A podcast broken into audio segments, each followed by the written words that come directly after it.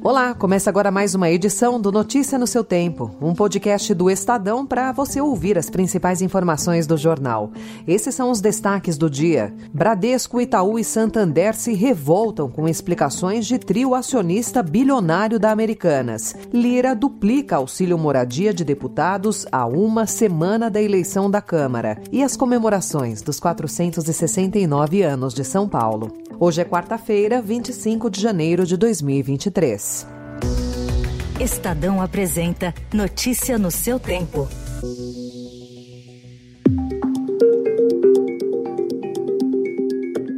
A manifestação do trio de acionistas de referência da Americanas causou indignação nos maiores bancos privados do país. Em nota pública, Jorge Paulo Leman, Carlos Alberto Sicupira e Marcel Teles sugerem que as instituições não teriam se atentado ao rombo contábil e teriam parte da culpa. Segundo executivos que acompanham o caso, o posicionamento até aqui dos acionistas enfureceu os bancos credores da varejista, como o Bradesco, Itaú e Santander, que começam a falar nos bastidores em possíveis retaliações. Algumas instituições já teriam começado, inclusive, a reduzir o crédito a outras empresas sob o controle do trio, como a Ambev.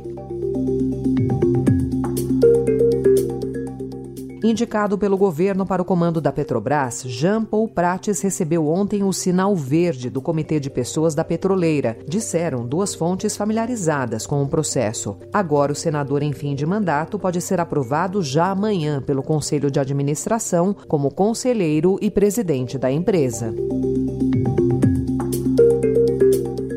Também ontem, o ministro do Trabalho, Luiz Marinho, afirmou que novos pedidos de saque aniversário do FGTS não serão mais permitidos a partir de março. Segundo ele, há reclamação de trabalhadores por conta da retenção do valor por dois anos em caso de demissão, além do enfraquecimento de fundos para investimento do governo, nos quais o fundo é utilizado.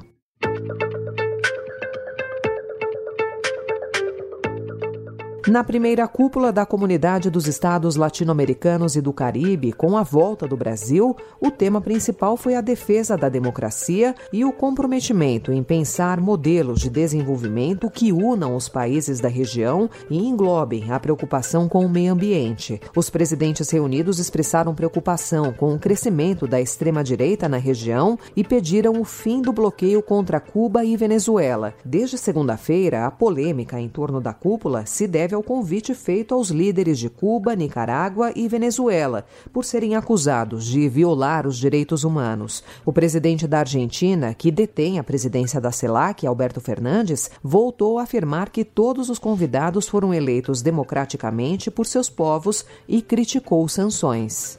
Cuba lleva um bloqueio já de mais de seis décadas e isso é imperdonável.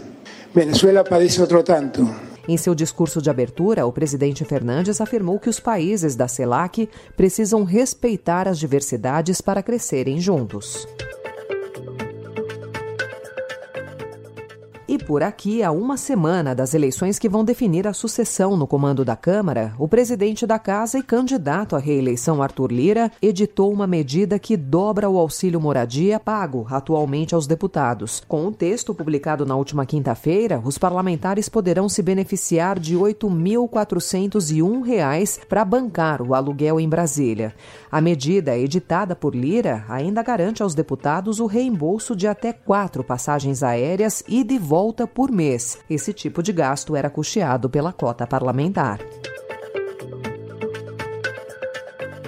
O ministro do Supremo Tribunal Federal, Alexandre de Moraes, é alvo de 60 pedidos de impeachment no Senado. As representações foram apresentadas por membros da sociedade civil, deputados e senadores que compõem a base de apoio do ex-presidente Jair Bolsonaro. O Senado é o responsável por dar início ao processo de impeachment de ministros do STF. Numa tentativa de ter um aliado no comando da casa, bolsonaristas fazem campanha para o senador eleito Rogério Marinho na disputa pela presidência. O atual presidente, Rodrigo Pacheco, que é candidato à reeleição, já barrou 12 pedidos de impeachment. Pautas como o impeachment de Moraes podem avançar a depender do resultado.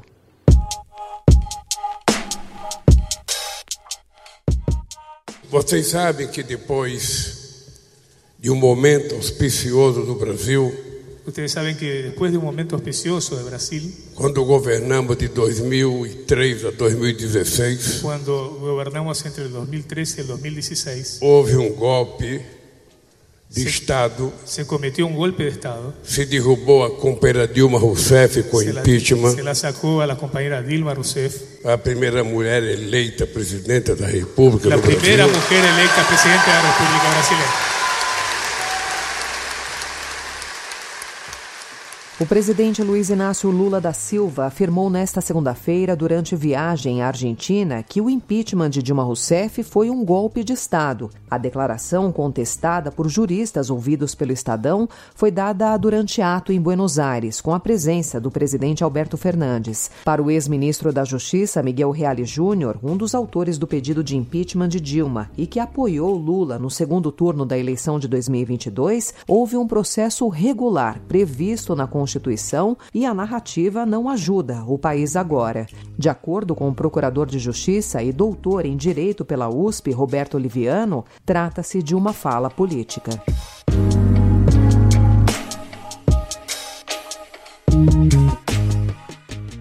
Em esportes, o Estadão informa que para atrair Daniel Alves de volta a Barcelona e conseguir efetuar a prisão dele, a polícia catalã planejou uma armadilha. O jornal espanhol El Correo aponta que, a partir da oitiva de testemunhas e da vítima, além da coleta de provas, foi possível traçar uma estratégia para que o jogador voltasse à Espanha e fosse detido. O plano contou com vazamento proposital de informações e oferta de uma reunião fictícia. A prisão de Daniel Alves foi decretada na última sexta-feira. Ele foi detido ao dar depoimento sobre o caso.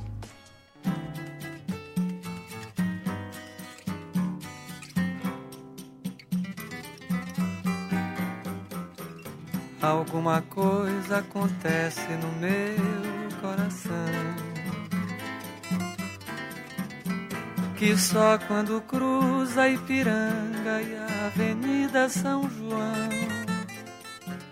A cidade de São Paulo comemora hoje 469 anos, com diversos eventos espalhados pela metrópole. Alguns serviços públicos não estão disponíveis e outros funcionam em horários diferenciados. O rodízio municipal de veículos está suspenso para os automóveis e continua valendo para os caminhões. A prefeitura preparou uma programação com o tema São Paulo, o mundo se encontra aqui, com atrações ao longo da semana, até o dia 29. A celebração oficial acontece no Vale do Anhangabaú, com shows gratuitos ao longo do dia. Você confere mais dicas sobre o que fazer para aproveitar o feriado em São Paulo em estadão.com.br.